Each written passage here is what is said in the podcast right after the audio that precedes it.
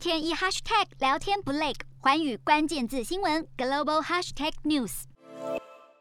乌俄战争的主要导火线，无非就是乌克兰想加入北约的意图。但乌国政府的谈判代表在六号晚间受访，透露北约其实根本没准备好要让乌克兰加入。眼看北约没有要敞开怀抱的打算，乌克兰政府声明对采取非北约模式，如今抱持着开放态度，可能会转而争取美国、中国或英法德等国家的直接保证，但是不愿意在领土完整的方面做出妥协。而欧美国家更是悲观看待乌克兰接下来的发展。据《华盛顿邮报》报道，欧美各国都预期俄罗斯最终会占领基辅，乌克兰人也会因此改用游击战来对抗俄国势力。为此，美国甚至已经开始着手计划，可能会为现任乌克兰总统泽伦斯基在波兰设置流亡政府。目前只能希望乌俄的第三轮谈判能为接下来的战况提供确切的正面发展。寰宇新闻刘倩文综合报道。